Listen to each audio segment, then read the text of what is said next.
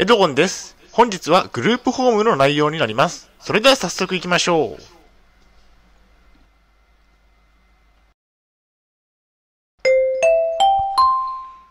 はい、H キャプチャンネルにようこそ。えー本日の内容ですが、えーグループホームでスマホのトラブルを解決、えーミーティングの様子、深掘りといった内容でお送りしたいと思います。え前提条件としましては、え現在私は統合失調症を患っています。えグループホームで生活をしています。大変申し訳ないのですが、ポッドキャストの方は写真が見れないのでご了承ください。えそれではコンテンツですね。丸1番で、グループホームでスマホのトラブル。丸2番で、ミーティングの様子。最後に本日の行動プランと終わりにがあります。以前以下のようなツイートをしました。えー本日はグループホームのミーティングがありました。スマホの音が出なくなって困っていますと、他の入居者が悩まれていたので教えてあげられてよかったです。このツイートについて深掘りをしていきます。ではまず丸1番のグループホームでスマホのトラブルについて。えスマホの操作に不慣れな方が多いという印象を受けましたね。障害者向けグループホームに住んでいますが、スマホの操作に不慣れな方が多い印象ですね。私くらいしかスマホをたくさんいじっている人はいません。えー皆さんスマホは、えー連絡するためのツールとしてしか使っていないですね。または、または YouTube を見るくらいですね。まあ私は、えー連絡もしますが、SNS 用に写真を撮ったり、YouTube の動画撮影をしたり、えーブログを更新したり、まあいろいろやっているわけですね。スマホのトラブルについて。スマホの音が出なくなって困っていますとミーティングの際に相談されました。音が出なくなって自分で解決できないということは操作が不慣れな証拠ですね。スマホを少し貸してもらって音が出るように設定を変更しました。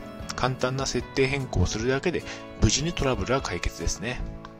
まあ、少しスマホの操作に慣れてくるとこれくらいなら自分で解決できるようになりますね。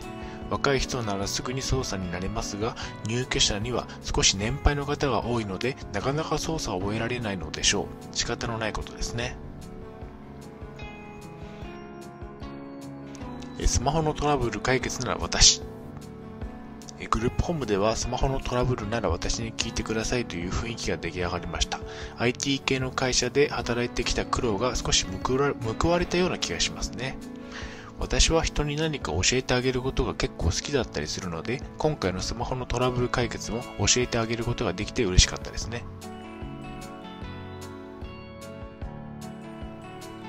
えっ、と、以前以下のようなツイートをしました。ミーティングでは音楽を聴きました。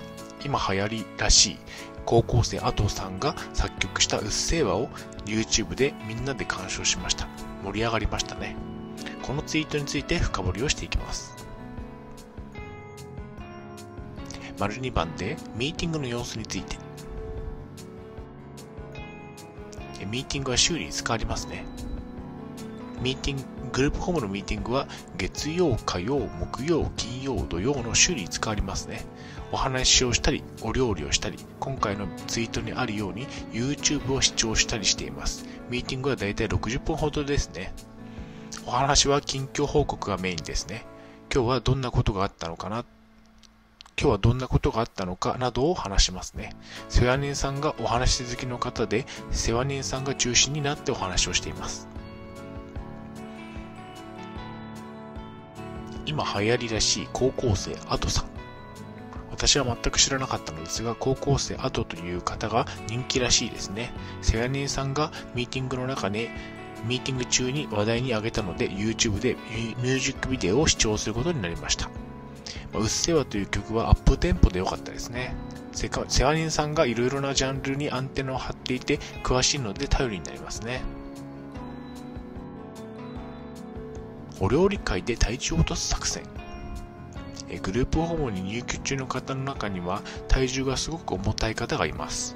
この方のためにサラダを作って前回は食べたのですが、次回はどうやらお肉の少なめな野菜たっぷりの豚汁を作るようですね。お料理界で豚汁を食べただけで痩せるなんて甘すぎますが、でも多少は効果があるのではないでしょうか。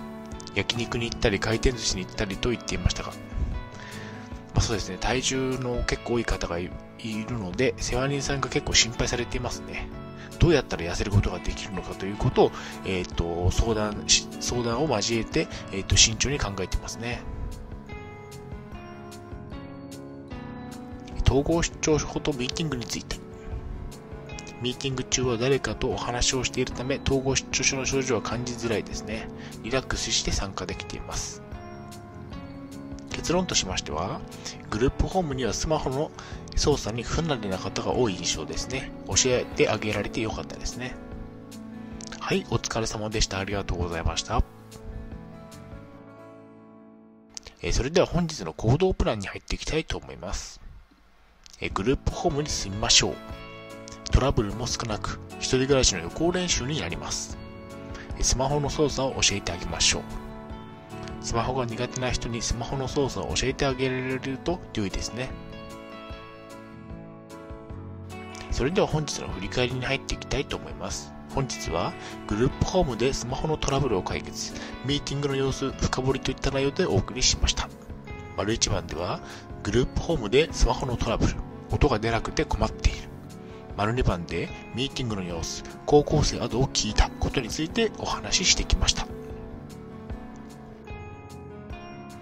はい、最後に終わりにです。最後までご覧いただきありがとうございます。ブログ HCAP も3年間運営しています。Twitter もやってます。チャンネル登録、いいねボタンを押していただけると嬉しいです。また次の動画、ポッドキャストでお会いしましょう。病気の方は無理のなさらずお過ごしください。